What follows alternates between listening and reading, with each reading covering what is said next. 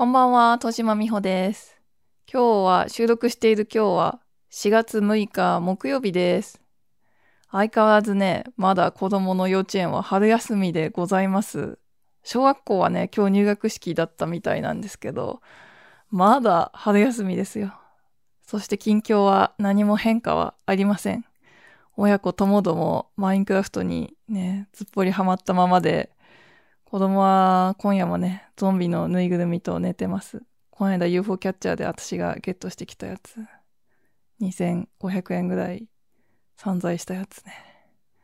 まあ、それはいいんですけど、近況はだから何も変化がないんですが、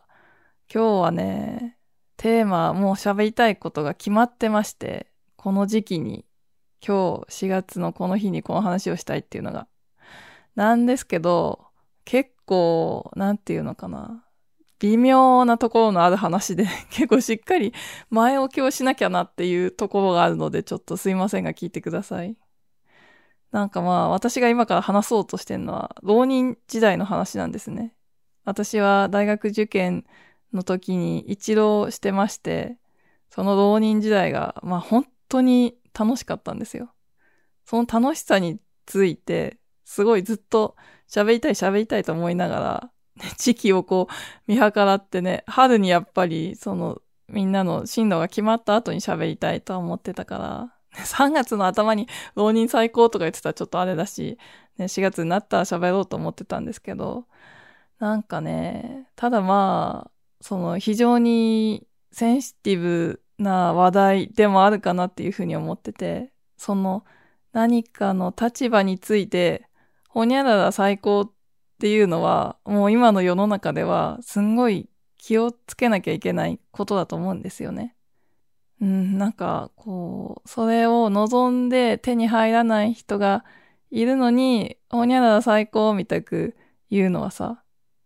まあ、極論ですけど、なんか年収80万円で幸せに生活してますって、年金だけでこんな幸せな老後みたいなことを誰かが声高に言ってたとして、なんかみんな、へえ、そうなんだ、よかったね、っていうか、私も安心して生きようみたく思うだけだと思うんですけど、逆に、年収3億円最高の生活みたいな 本が出てたらさ、ね、本当マジ最高だわ、しかも親の遺産だわ、みたいなこと言ってたらさ、みんな、えってなるじゃん。なんかだから、こう、その立場について自分の立場をほにゃほにゃ最高って言う時って、なんかどうなんかな、どういうふうに受け取られるんかなって振り返んなきゃいけないことだとは思うんですよ。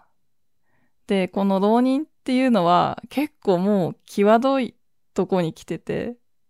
なんか私たちの時に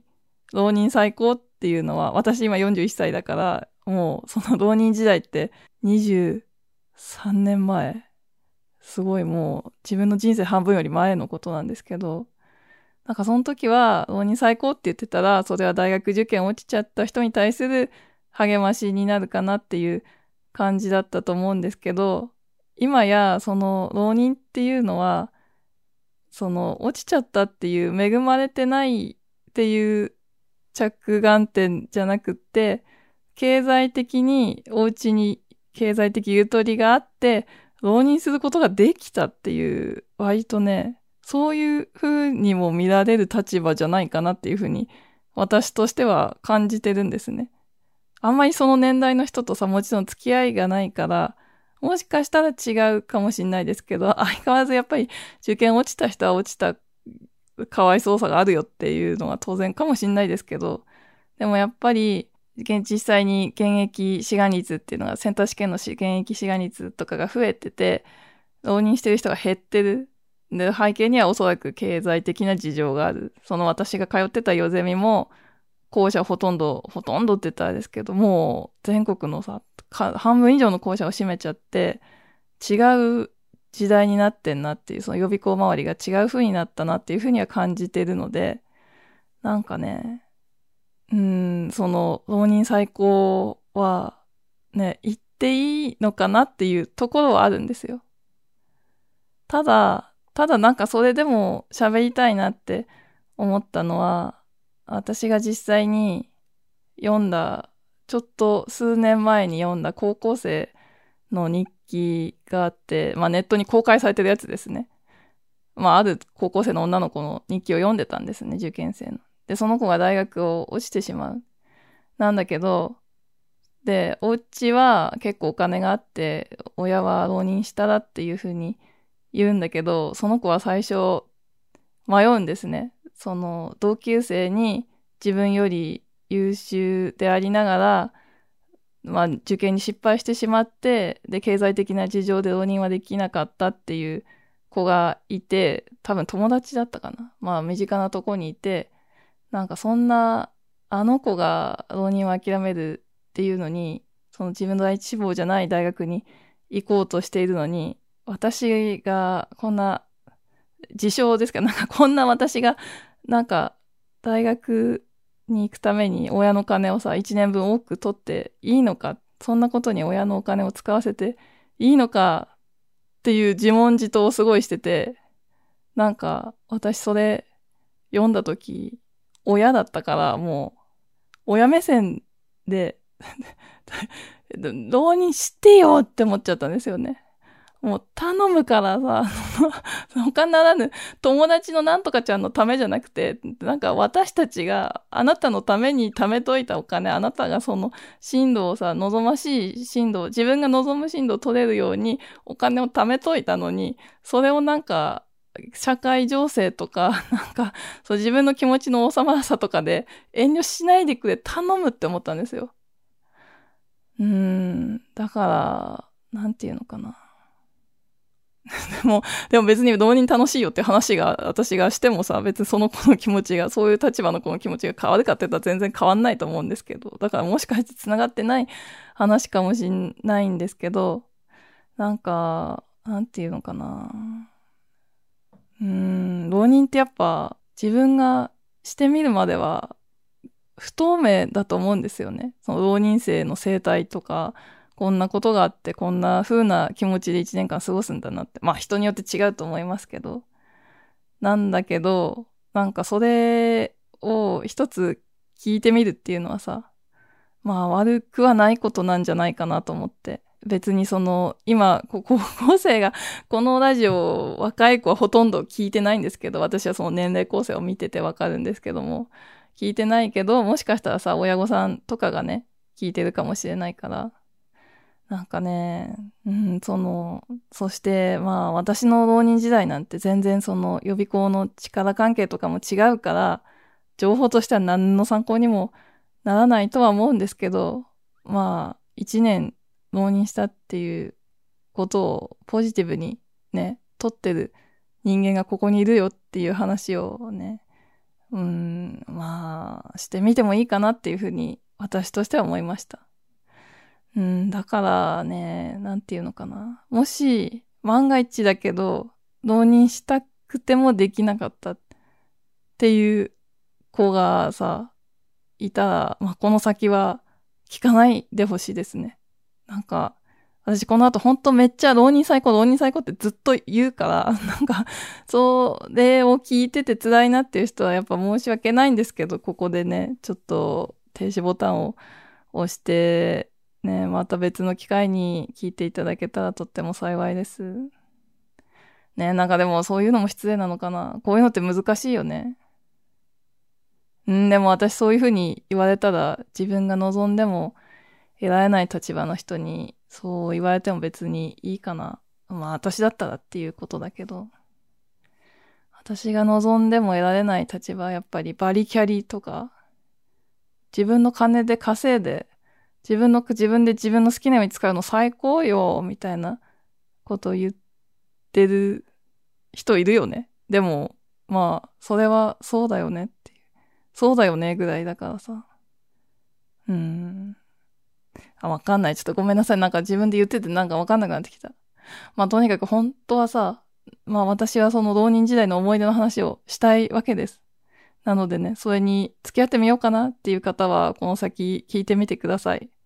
ほんと前置きが長くて申し訳ありません。じゃあ、ね、なんか、なんかちょっとややテンションが下がってしまったけど。じゃあ始めさせていただきます。第25回になります。聖なる欲望ラジオ。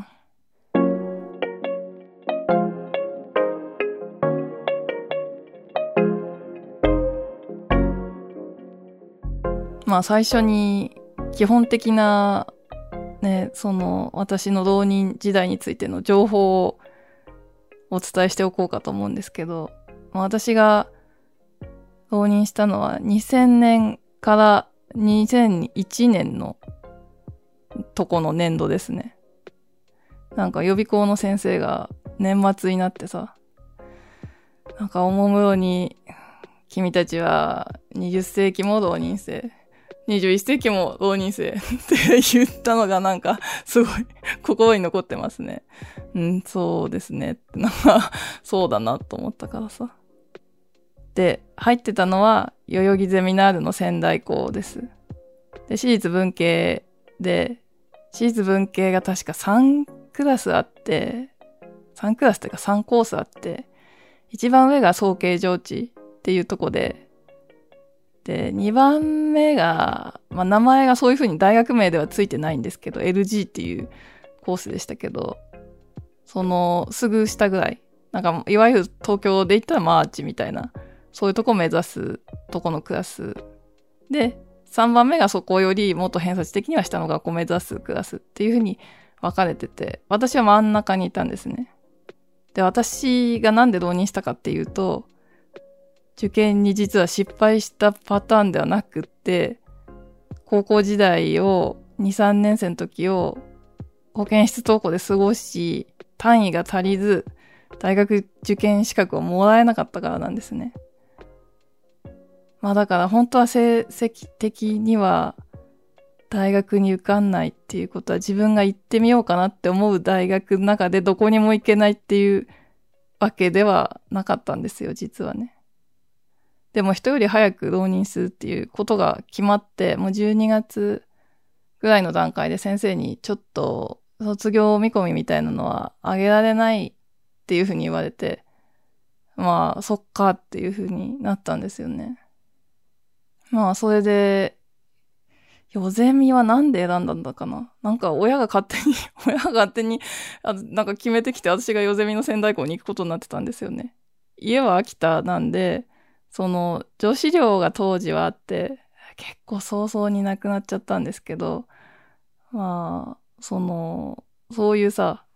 仙台とか、その予備校の、どこにも、どこの予備校にも通えない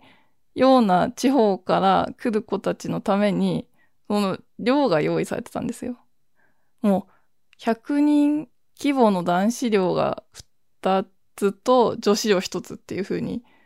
ね、だから全部で、寮生だけで300とか400とか、そんぐらいいたんじゃないかな。まあそこで寮生をやりながら、ね、ヨゼミの本科生として学校に通ってました。まあ、ね、本当にさっきも言ったけど、学校にヨゼミに入る前は、一体何が始まるのか全然わかんなくって、その予備校っていうのが何なのかもなんか私としては、正直、なんていうのその点数足りてないわけじゃないから、なんか拓郎でもいいやみたいな風に思ってたけど、親としてはやっぱその不登校みたいな子をさらに自宅に置いとくっていうのはやっぱ精神的にありえない感じだったんでしょうね。まあ私が親でもそうするかも。なんか毎日どっかに通ってほしいっていう風に思ったんでしょうね。まあだからそういう事情もあって、ね、わざわざ仙台の予備校に入ることになったんですけど、まあ私だけじゃなくて同じ高校からね、結構いっぱい、高校からいっぱい行ってるって言っていいんだろうかでも、何十人男女合わせて20と30の間ぐらい来てたかな。で、夜ゼミだけじゃなくて、その、同じ仙台で河合とかに行ってる人もいるから、どんぐらい浪人したんでしょうね。結構浪人したんじゃないかなと思いますね。まあ本当に予備校っていうところに対しては、その地元は塾さえないっていうような本当の山奥だから、予備校っていうところで何が行われてるか、その塾のイメージみたいなのも一切ないんですよ。ね、もしかしたらさ、都会の子は、その予備校っていうところに現役生の時から通えるから、どんな風か知ってるかもしんないですね。まあでもそれと浪人するっていうのはやっぱなんか雰囲気が違うかなとは思うけど。まあ私がそんで入ってみて、本当にさ、すぐびっくりしたのはさ、本当にめちゃくちゃ授業が面白い。そしてわかりやすい。なんか、ただの宣伝みたいな感じですけど。なんていうの？まあ、その、予備校は90分授業なんですよね。高校は学校によって多少差はあると思うんですけど、うちの高校は55分授業で、もう一気に伸びるから、そんな90分大学と同じような長時間なんて、ね、そんで科目的には高校と同じことをやるわけだから、大丈夫かなって思ってたんですけど、90分、あっという間です。なんかね、それにやっぱ先生の方も、その高校生からその聞きない90分授業になるのは長いって分かってるから、集中を切らさないように、やっぱ人気講師の先生はね、途中で雑談挟んでくれるんですよ。45分から55分くらいの間で、やっぱ一回、なんか、なんかこう、スッと雑談を、そういえばみたいな感じで、ね、始めんですよね。もう全然思い出話みたいな ね。なんか私が好きだった先生たちの雑談みんな思い出話だわ。もう今でもね、覚えてるのもあるし、でもやっぱ大半忘れちゃって、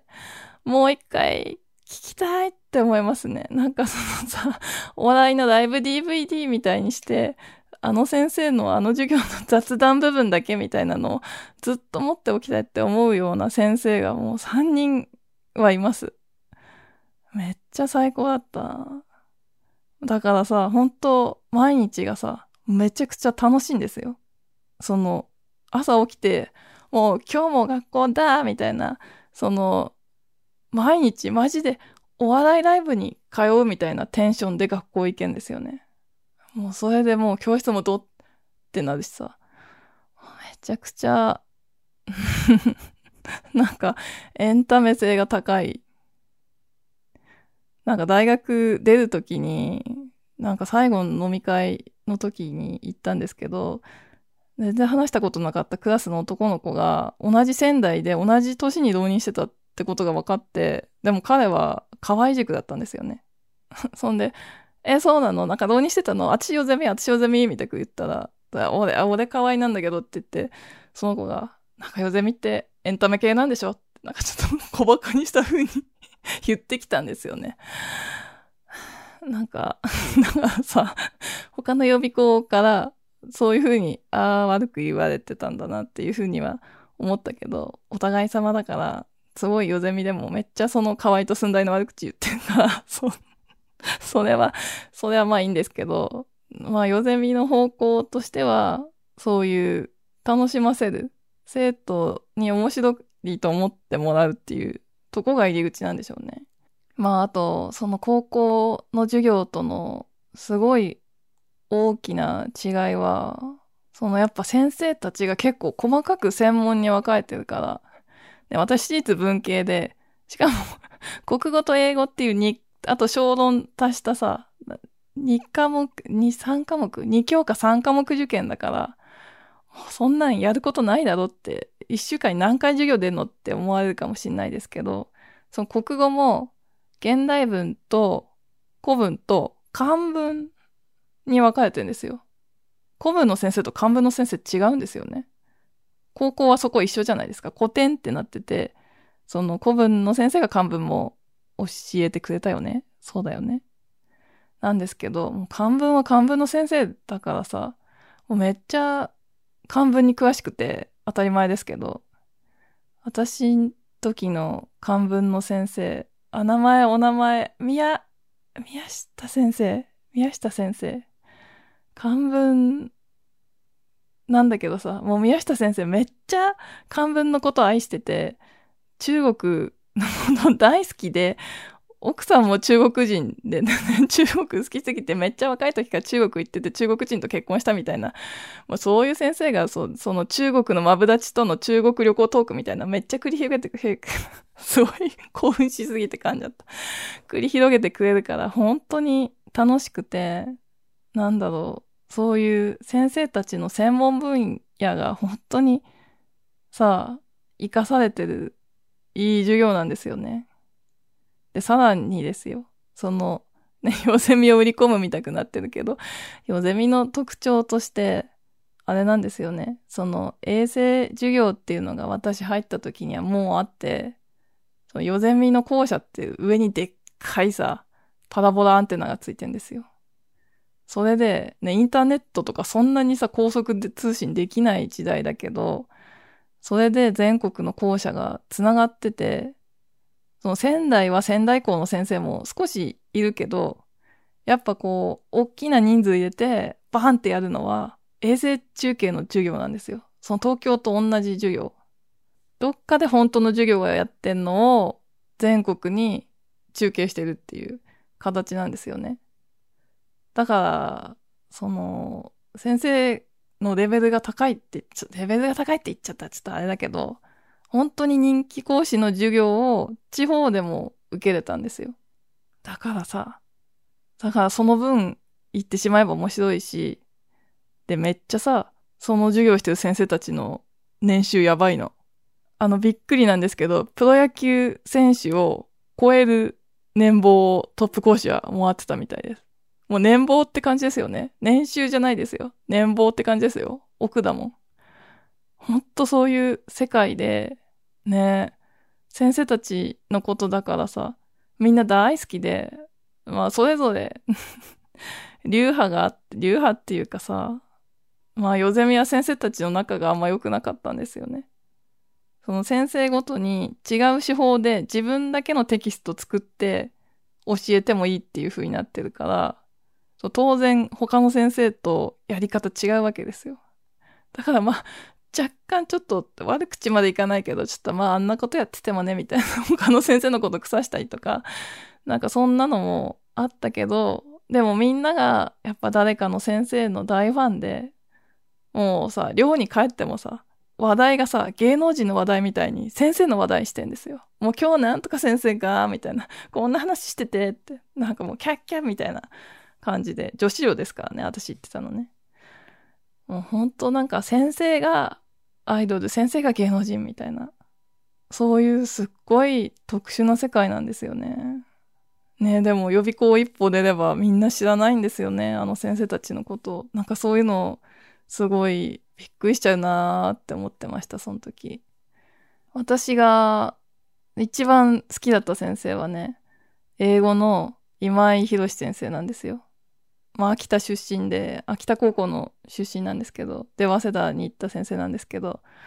めっちゃ話面白くて、ね、トークももちろんたまに秋田弁とか 入るし、あれですよ、その仙台校の先生じゃなくて、衛星中継の先生なんですけど、その秋田トークも面白いしさ、その後の大学入ってからの話とかもめっちゃ面白くて、そんでこう、笑わせに来るだけじゃなくて、盛り上げ上手なんですよ。その大学入ったら、こんな世界が、こんな勉強してみろ、こんな楽しいことが待ってるぞ、ってすごい言ってくれて、先生は政治経済国際関係やったって言ってたかな。なんかそういう方の専門のとこに行ってたみたいなんだけど、なんかとにかくさ、この受験の英語はこれからのね、君たちの英語力になるんだよっていう、英語で雑誌読めたら最高だろっていう風にさ、すごいほんと盛り上げてくれて、もう、もう先生の話聞いてめっちゃ気持ち上がるし、すごい好きでしたね。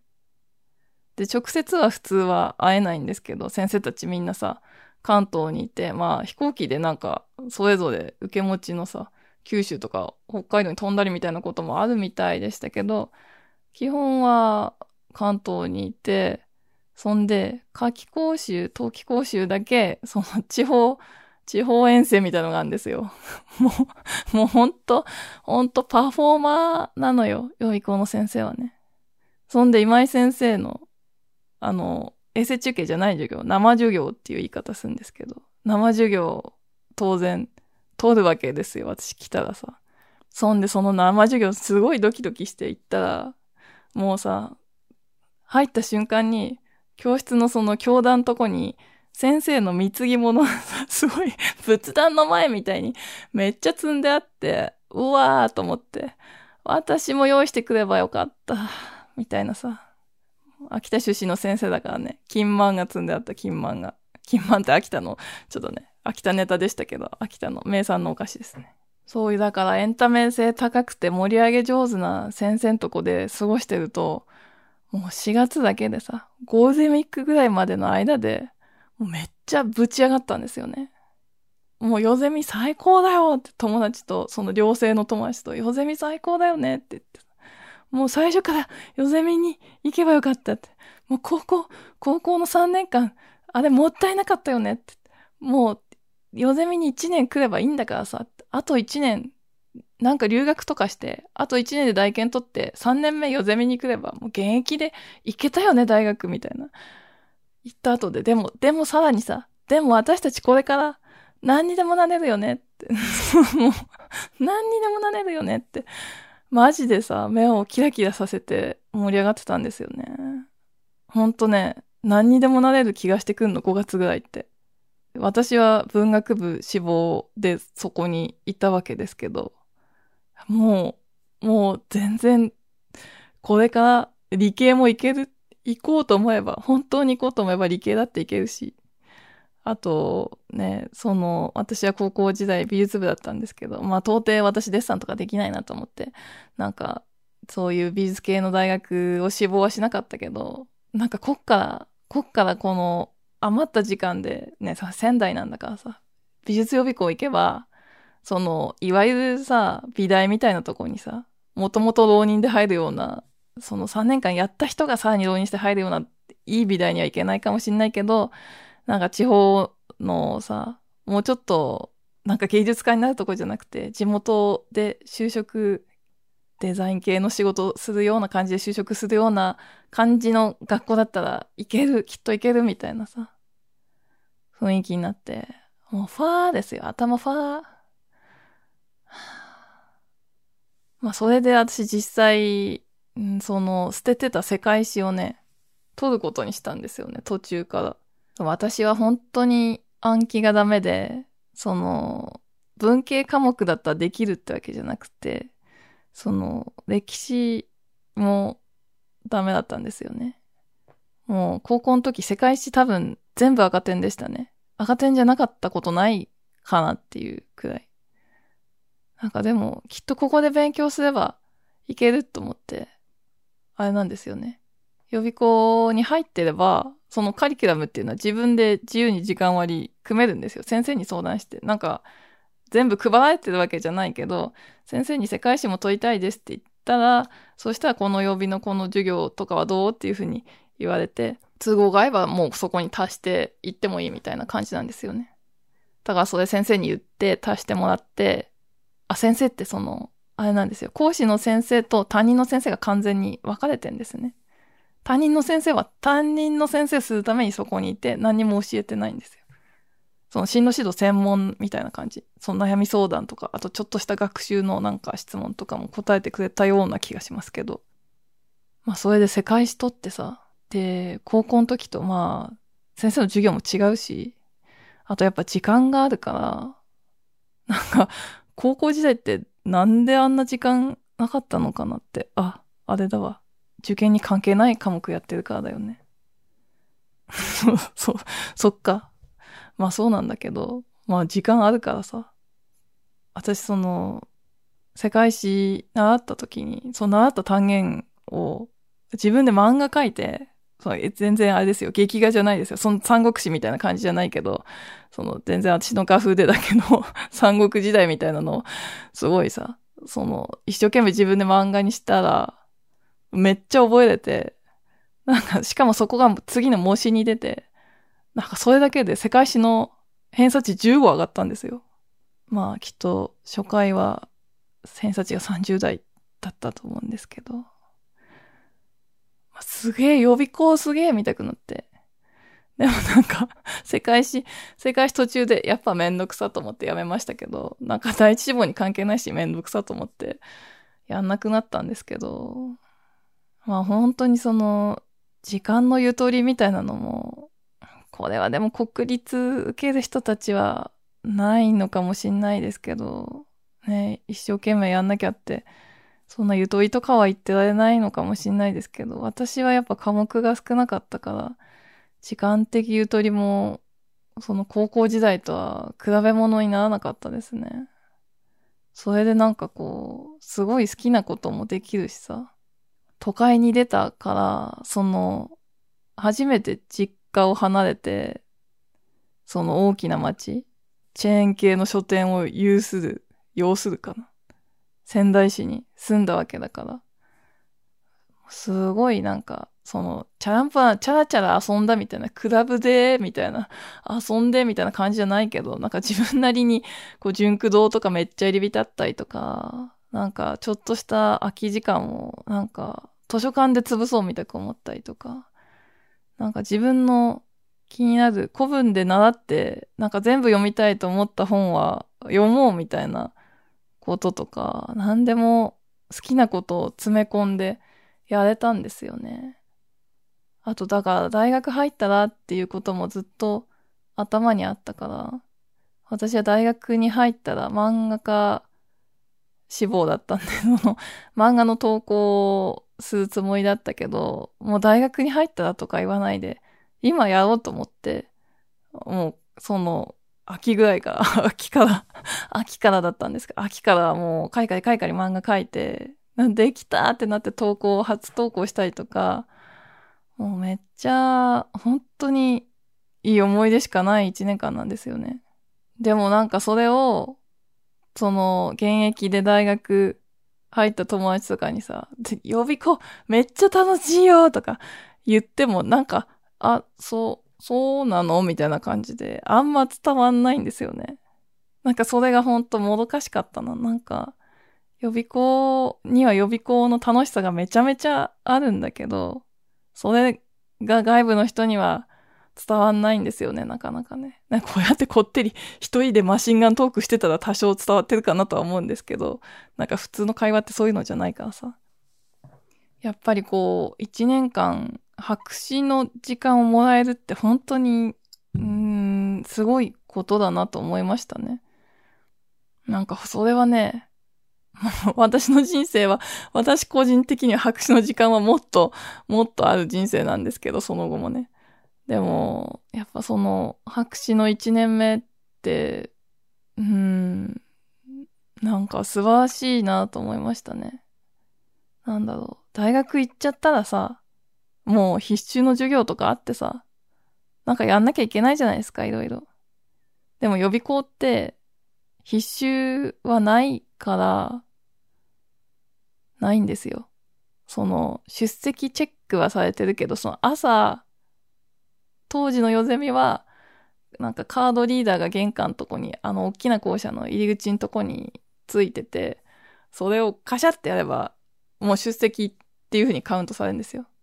その、さ、カリキュラム自由に変えられるぐらいだから、各授業では出席なんて取ってなくって、その学校に一回来たら出席なんですよね。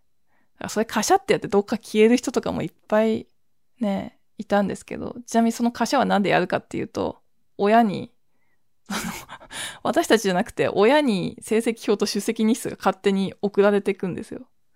だから、その、やばい人はさ、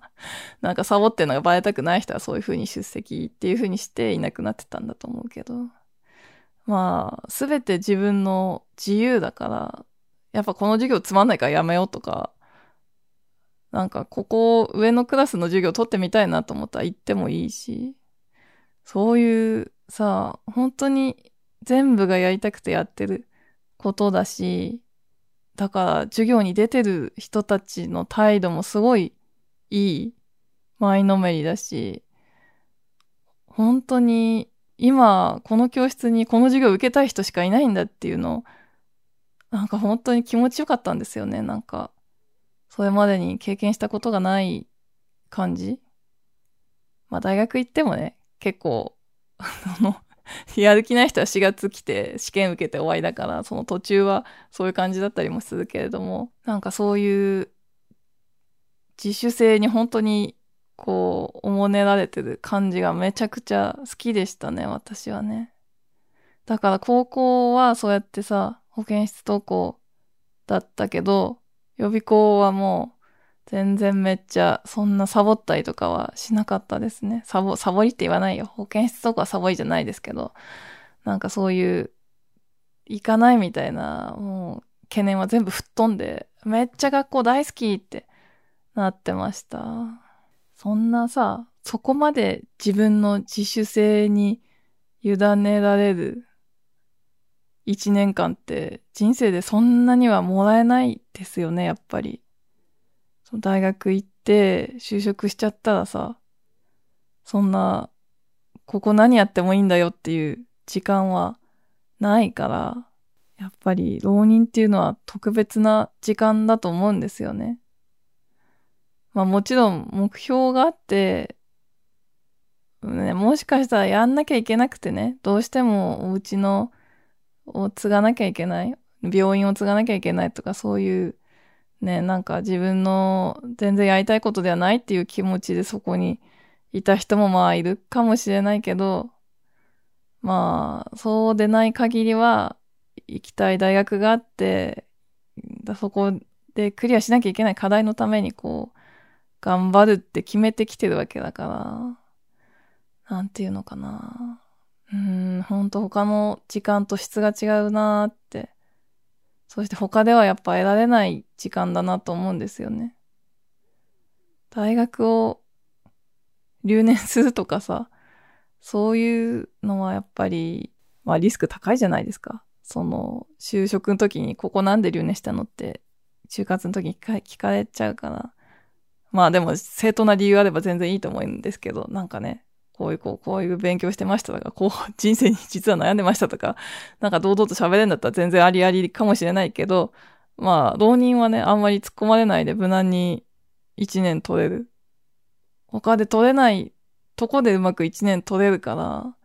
なんか私としてはすごい、ね、浪人できるっていうのは、ね、親はね、親には悪いけど、本当その親の財産を一年分多くもらって、時間をもらうっていうことだと思うんですよね。私が、そのヨゼミを出るときに、ね、心に誓ったのは、必ずや、ね、私は親からね、こうやってお金をもらって一年浪人したから、自分の子供にも、浪人、浪人を 浪人をさせてあげたいって思いましたね。その、必ず、この仙台校に、ヨゼミ仙台校に必ず入れるって思ったんですよ。亡くなっちゃったんですけどね。ねだから本当亡くなった時は悲しかったな。その夢が永遠に叶わないなと思って。いつもよりペチャペチャペチャペチャ、なんか早口でいっぱい喋ってんですけど、なんかいろいろ重要なことを喋ってない気がすんな。なんかまだまだふわっとした話しかしてないなっていう気がしますね。なんだろう。なんか喋り足りないことあったら、これ後編やろうかなって密かに思ってたんですよね。始めるときに。一回で喋りきれる気があんまりしないなと思って、もう前後編にしちゃおうかなって思ったりもしたので、なんかこれ、後で喋りたくなったらもう一回続きを取るかもしれないです。すいません。なんか、ふわっとした回になっちゃって。まあ、そうやってさ、なんか、でも締めくくってみようとはしようと思うんですけど、まあ私そうやってすごいヨゼミ大好き大好きで一年間過ごして、その、卒業、卒業はないですけど予備校に。まあ、その、もう学校が終わりですっていう風に。で、寮も畳んでさよならしますっていう日が近づいてきて、なんか、本当にあまりにも気持ちが高ぶってやめたくないっていう気持ちが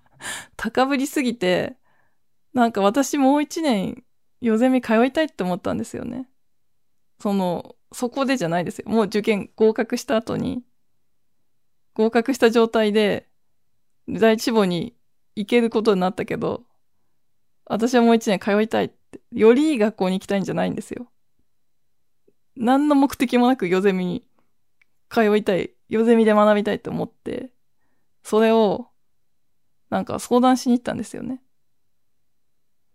先生のとこに。先生じゃないや。事務室になぜか直で事務室に行ったんですよね。なんかそれもさ、なんで事務室、普通のとこじゃなくて事務室に行ったかっていうと、なんかお金のことと関係あったからなんですよ。ね、親は当然さ、もう出さないですよ。そう意味わかんないから、その、夜ゼミにもう一年出してくれとか、大学に行きながら夜ゼミに行くとかは、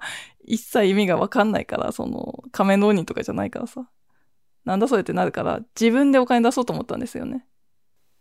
そんで、思ったのが、これ、今年の、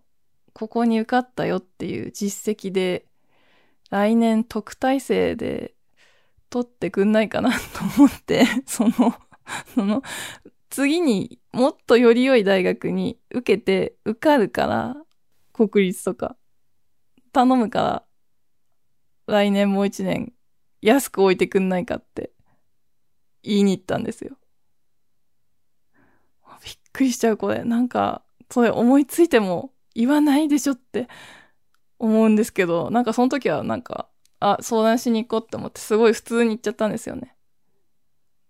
特待生にしてくださいってなんか、特待生制度自体は多分あるんですよ。その優秀な人は、半額でとか、半額。もしかしたら全額もね、成績によってはあるかもしれないですね。そう、めっちゃ優秀な人よ。もう次は東大受かるっていうような人だけど。それで、ジムの人に言いに行ったら、もうジムの人びっくりしちゃってさ、意味わかんなくて、そんで、でも、事務長呼んでくれたんですよね。そんで、事務長が話聞こうかっってなって、結構おじさんでしたね。もう、白髪のおじさんだったかな。まあちょっと腰を落ち着けてさ、話を聞いてくれて、なんか、ね、合わせた受かってなんとかさんだったねって本名でね、言ってくれて、どうしたのっていうふうに聞いてくれて、まだ私、夜ゼミに通いたいんです。もう、もう半泣きですよ。半泣きで、夜ゼミに通いたいんですって。数学とか、まだやってない科目を夜ゼミで学びたいんですって言って。だから、でも、こういう理由でお金は全額は出せないから、なんか、もう一年なんとか会話してくれませんかっていうふうに言ったら、すごいさ、諭してくれて、なんか事務長の人が。なんかね、うん、すごい学びたい。気持ち分かった。ね、今までやったことない科目をやりたいの分かった。本読みなさいって 言ってくれたんですよ。でこの本とってもね、数学やりたいっていうのは、この本とっても面白いから買ってくださいっていうさ、本の名前を教えてもらって、数の悪魔っていうさ、本を読みなさいって言ってくれたんです。だから、すっごい、すっごい優しくね、諭されて返された。ねえ、でも本当に、それぐらい、ヨゼミに行きたかったですね、もう一年。で、数の悪魔は買ったけど、途中でやめましたね。本当？数学無理だった？私に数学はダメだった？やっぱダメだった？多分いい本なんですけど。うん、多分いい本。まあ、そんな感じでございます。まあ、あとね、あれなんですけどね。あと妹を夏季講習に次の夏、妹と日光差だから、学年が一個差に私が導入したことによって縮まったので、次はもう妹の受験だったんですよね。その妹を東京に呼び寄せて、ね、池袋校行こうよって言って、よゼミ通いないよ、なんとか先生の授業取りなとかって全部、全部私申し込んでくるから取りなって言って、受けさせたりとか、あとあれですね。その今井先生のことがやっぱ大好きすぎて、今井先生を、なんか私、ヨゼミで就職するとき、ヨゼミで働きたいなって思ったんですよ。でもヨゼミって、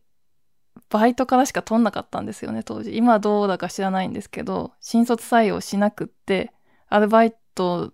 で大学時代やった人から優秀な人をそのまま上げていく制度だったんですよ。それに気づいたのが遅くて、もうバイトとかできる年じゃなくて、ああ、終わった、みたくなって。でも、今井先生が、その今井先生の動向をずっと、あとどうやってチェックしてたんだろうって思ったんですけど、あれだわ。その、ヨゼミが好きすぎて、代々木とかに用事があった時に、あと池袋でもよかったのかな。そのヨゼミの校舎にちょっと入らせていただいて、そのパンフをその、講師紹介、授業紹介みたいなパンフを、まあ、もらって、今年はどんな先生がどんな授業してるのかなっていうのをずっとチェックしてたんですよね、最初の3年くらい。そんで、今井先生が東進に、東進ハイスクールに移籍することになって、それもなんかで気づいたんですよね。そんで私就活の時に東進受けたんですよ。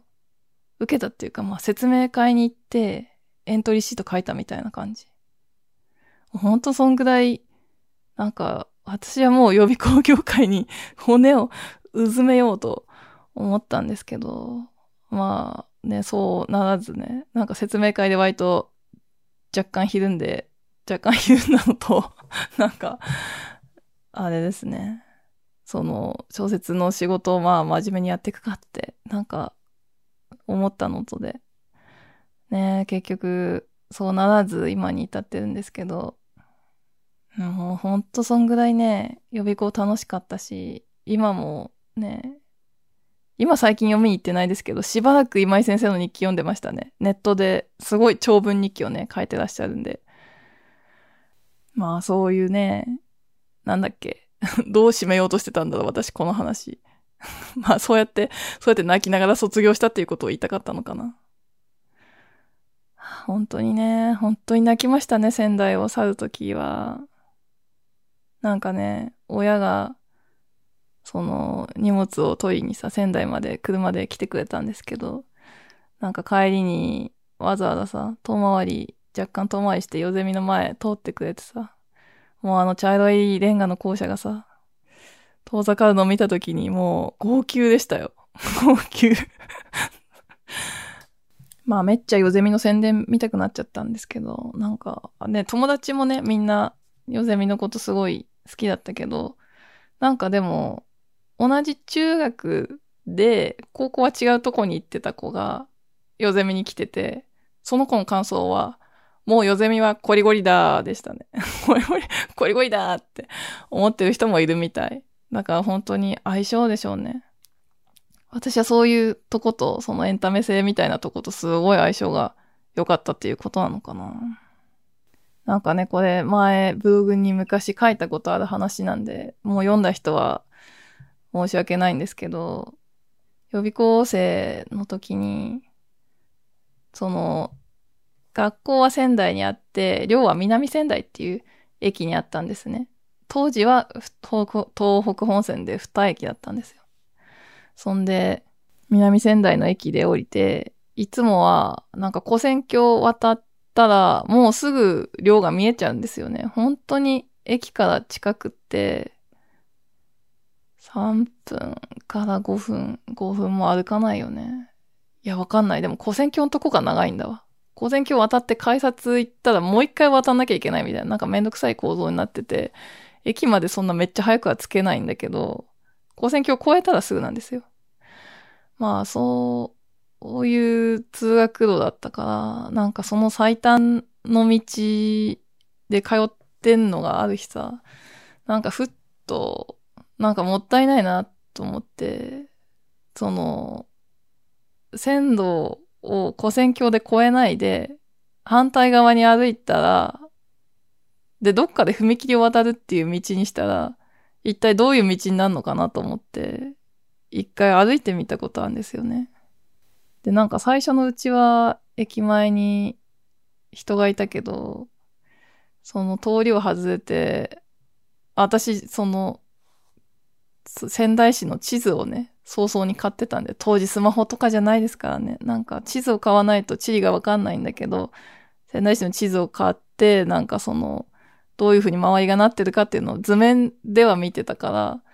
その、踏切がちょっと行けばあって、そこを渡れば着くってことが分かってたから、まあそういう踏切を探して、なんか田んぼの中のすごい細い道に入ったんですよ。そんでずっとさ、人っ子一人いない道を歩いて、結構、踏切一個分の遠回りが長かったんですよね。そんでなんかすごい簡素な踏切についてさ、なんていうの、車とか通んなそうな道のちっこいちっこい踏切で、なんかこう、彼岸花とか咲いててさ、9月だったから、なんかそよそよってしててさ、なんかすごい不思議な道で、で、それを、こんなとこ、私、寮に帰れんのかなって思ったんだけど、踏切渡って、ひょっとなんかこう、舗装道に出たら、いつもの寮を反対側から見てる道だったんですよね。あ、こんな感じかと思って、なんか、遠回り、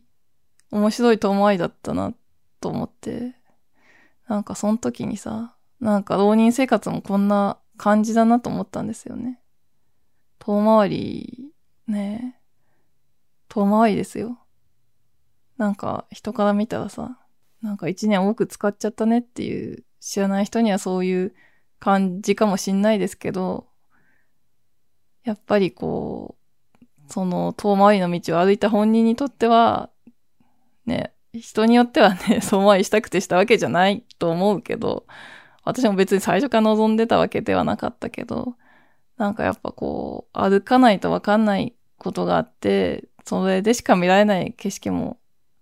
あったなと思うんですよね。なのでね、もし、ね、これ聞いてる中でお子さんが1年浪人とか、なんか他の事情でも1年多く何か、なんていうのかな、社会に出る前の時間を過ごさなきゃいけなくなったとしても、なんかそれはそれで良かったっていうこともあるかもしんないから、なんて言うんでしょうね。お金を出してあげてくださいっていうのかな。わかんない。なんかこんな風に無理やり締めなくてもいいか。私は楽しかったよっていうだけでいいかな。うん、本当に楽しい一年でした。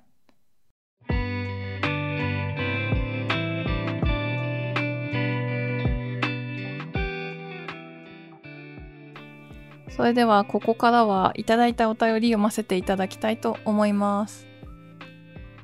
としまさんこんにちは。またお便り送ってしまいました。ありがとうございます。実は私も最近喉を痛めて声が全く出なくなり、対話がメインの仕事なのでお休みをいただいています。声が出ないことを周りに伝えられないのが地味にきついですね。そうなんですよね。ちょっとそれは仕事を休まなきゃいけないっていうのは大変ですね。ちょっとお疲れ様です。せっかくなのでこの機会に読書したくなり、紹介されていた宮島みなさんの、成瀬は天下を取りに行くを読みました。めっちゃ面白かったです。ね、実際読んでくれるのめっちゃ嬉しい。ありがとうございます。ただやりたいことをやってみるってなんて素敵なことなんだろう。このワクワク感は青春時代に限らず、人生すべての時期で持っていたい。と、私は失敗するのが怖くて0を1にするのが苦手なタイプなので余計に心に染みました。ねこれ、成瀬は天下を取りに行くの私が受け取ったメッセージ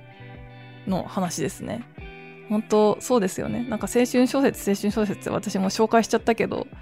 いつでもそうだなっていうふうに、あれ読んで私も思いました。お便り続きます。少し前には R18 文学賞の最終候補作も読み、どれもこれも良くて、初めて読者コメントを送ってみました。受賞作の選考にちょっぴり参加した気分になり、笑い。今から発表が楽しみです。これね、発表私も今ね、楽しみにしてるとこです。3月下旬発表って最初ね、載ってたのに伸びちゃったんですよね。4月中旬発表って新たに書いてましたから、もうちょっとですかね。私は文芸からは遠い世界にいて、ゲームや J-POP にも疎く、豊島さんとの共通点は少ないような気もするのですが、なぜか豊島さんの発信するものに今も昔も惹かれています。新しい世界を教えてくれるこのポッドキャストに感謝しています。スピッツ好きな、スピッツ好きなかな、うさぎ年さんからのお便りでした。ありがとうございます。こちらこそそうやって反応してくださるのめっちゃ嬉しいです。スピッツ好きっていうのが共通点なんですね。共通点が少ないって書いてますけどね。うさぎ年か。スピッツはね、うさぎ関係の曲が結構たくさんあるっていうの有名ですよね。私は犬年で、なんか犬に関する曲あんまなくない？犬 でもスピッツが、スピッツが犬だからね、そもそもね。まあ、そんなことはいいんですけど お便りありがとうございました。もう一つお読みします。としまさん、こんにちは。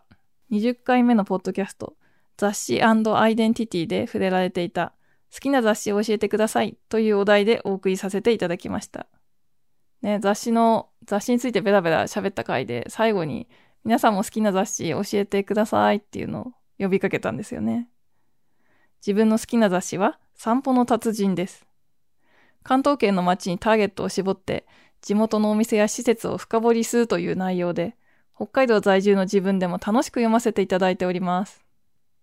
他には東京人という雑誌も大好きです。こちらは名が語る通り、東京の魅力や東京の今を紹介しており、面白い紙面に仕上がっているのが特徴です。私もね、散歩の達人と東京人、なんかこう、めっちゃいつもチェックはしてないけど、地元が載ってるとすっごい欲しくなる雑誌の一つですね。でもね、あ、これ送ってくださったのはラジオネーム高橋ーさん、北海道の方なんですけど、高橋ーさんには、散歩の達人と東京人の違いが、このコメント分かりました？それぞれに紹介文の違いがありましたよね、今。私、区別ついてない。区別ついてないよ。ね高橋さん的には違う雑誌なんですね。でもこの地方に住んでても、こういう東京の街の魅力紹介みたいなの好きっていうのはわかります、すごい。私もね、秋田でアドマチック天国すごい見てたから すごいちょっとチャラくなっちゃってすいませんね。アドマチチャラいよね。なんだけど、なんか、それ、東京の人に話すと、秋田でアドマチ見て誰が面白いのって言われるんですけど、結構面白いんですよね。お便りすいません。まだ続きます。あとは文芸誌。かっこ小説新潮や文学界、小説トリッパーなどを読むことが多いです。トリッパーカバーしてんのすごいですね。特に新人賞受賞作が掲載される号は心待ちにしており、即買ってしまうことが多いです。やっぱね、新しい人出てくるっていうと、ちょっとね、気になりますよね。紙の雑誌が昔とは違い、観光点数が減少傾向にありますが、買ったり読んだりすることで貢献していきたいと思います。ね、さっきも読みましたが、ラジオネーム高橋さんからのお便りでした。ありがとうございます。ね、昔よりもね、ぎゅーっと雑誌が減っちゃって、あの雑誌も休刊、この雑誌も休刊みたいな感じになっちゃってるんですけど、ね、ほんと買い支えていきたいですよね。こんな風にですね、なんか、遅れお便りっていうか、こう、ポッドキャストは、そのラジオ放送と違って、なんか前のやつを今聞いたりみたいなこともめっちゃあると思うので、結構前の回のお便りでもなんか今更だけどと思わず送ってくださったら嬉しいです。ぜひぜひ皆さん、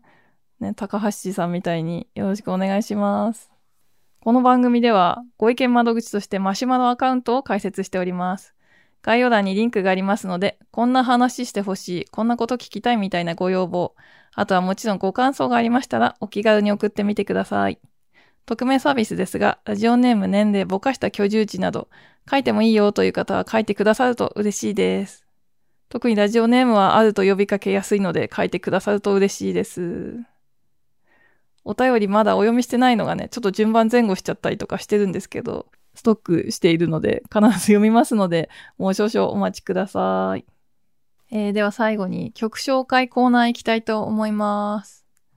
この番組では Spotify の Music Plus トーク機能を利用して J-POP 大好きな私がテーマにまつわる曲を選び番組の終わりに流すということをしています。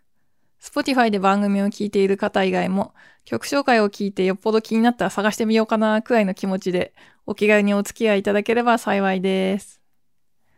今日ご紹介するのはですね、まあその予備校時代そのものっていう、その浪人時代、遠回り最高みたいな曲ではなくってですね、ちょっとすぎませんなんですけど、私のこの予備校時代1年間で印象に残ったアルバム、その年発売のアルバムから選ぼうと思いました。2000年だったんですけど、すごい私的に、こうもうその年の心の名盤が3つあって、スピッツのハヤブサ、中村和義のイーラ、そしてサニーデイサービスの魔法なんですよね。まあでも、スピッツと中村和義最近かけちゃったから、もうここは消去法でサニーデイサービスでって思ったんですけど、まあそうなんですけど、その仙台時代のこの予備校の時の1年間って、かなり音楽聴いてたなっていう1年間でもあって、なんか、ことあるごとにタワレコ行ってた気もしなくもないし、タワレコちょっとね、遠いんですけど、全然学校から近くない、フォーラズの上でしたか？ちょっとね、後では行ってないからわかんない。ちょっと記憶が曖昧なんですけど、わざわざタワレコまで行ってたなっていうことと、あとライブがね、その、ライブハウスが近くなったわけですよ。って言ってもさすがにね、そんな 予備校生のね、身分でね、お小遣い貯めてそんなバンバンライブ行ったりできないですけど、スピッツが、私の大好きなスピッツがですね、仙台で夏に、夏だったかな、ライブイベントをやりまして、ロックロックこんにちはっていう、今もやってると思うんですけど、その場所は変わったかもしんないですけど、昔は仙台、駅前にゼップ仙台っていうライブハウスがあって、そこで毎年ね、他のアーティスト招いてやってたんですよ。その記憶が正しければ、1回目かなと思うんですけど、ちょっとね、違ったら申し訳ない。その時に私は予備校生で参加したんですよね。まあでも親のすねかじってる分際ですから、親に行きたいですって言って それで、それで家族みんなでさ、その妹と両親が飽きたから来てくれて、そんでなんか予備校終わったとこで待ち合わせて、みんなで見に行くみたいな風にして行きましたね。その時にサニーデイサービスもね、来てたんですよ。そんでこの魔法をね、多分歌ってくれたかなと思うんですけど、まあ、その時にね、すごい印象に残ってることがあって、スタンディングだったんですけど、すぐそばでおばあちゃんと孫が見てたんですよ。孫がでも私と同じくらい、まあ若者っていう感じの孫で、おばあちゃんはまあ、一目でその子のおばあちゃんだなってわかるぐらいの年だけど、なんかこう背筋がちゃんとしててさ、なんかすごいもう見ただけで、あ、気持ちの若い人だなってわかるようなおばあちゃんで、そのおばあちゃんが、このサニーデイサービスのステージ見て、すごいさ、ほーって簡単のため息をついてさ、で曲が終わった後に、その、ソカベさんの歌声について、すごい綺麗な声って言って、なんかこう、歌うために生まれてきたのねって言ったんですよ。なんかそれがね、ステージ自体よりもすごい印象に残っちゃって、なんか本当にそうだなって思ってさ。ね、その時がサニーデイサービスを生で見れた最後の機会だったんですけど、最後ってことないか、今もだってサニーデイいるからね、これから見るかもしんないけど、今んとこ最後の機会なんですけど、なんかこの話おまけがあって、そのライブイベントの鳥がもちろんスピッツだったんですけど、なんか最初の頃だから、あんまり早く終わんなくて、なんかステージとステージのさ、間が結構長くって、寮の門限に、その、スピッツ見たら間に合わなかったんですよ。寮の門限が10時だったんですけど、10時っつったらライブイベントさ、まあ9時半、どんな遅くても9時過ぎぐらいで終わって、で、ゼップ仙台なってめっちゃ駅前の施設だったから、そっか南仙台って帰れないわけがないはずだったのに、もう全然 スピッツが始まんなくって、見れなくって、泣く泣く、その時ばかりはすごい良性である身分を呪いながら、畜生って言いながらこう、なんか寮に帰ったの覚えてますね。でもサニーデサービスは見れたからよかった。まあそんなわけで、その時の曲のね、中でも甘い歌声がさ、曽我部さんの素敵な歌声が、歌声をこう何も考えずに堪能できる曲を今日は選ばせていただきました。えっ、ー、と、Spotify でお聴きの方はこの後曲が流れますが、私とはここでお別れになります。ね今日はなんかすごい早口の割にボリュームが多い。早口なのにボリューム的に多くなっちゃったんですけど、最後まで聞いてくださった方は本当にありがとうございました。またお耳にかかれましたら幸いです。それでは聞いてください。サニーデイサービスで魔法。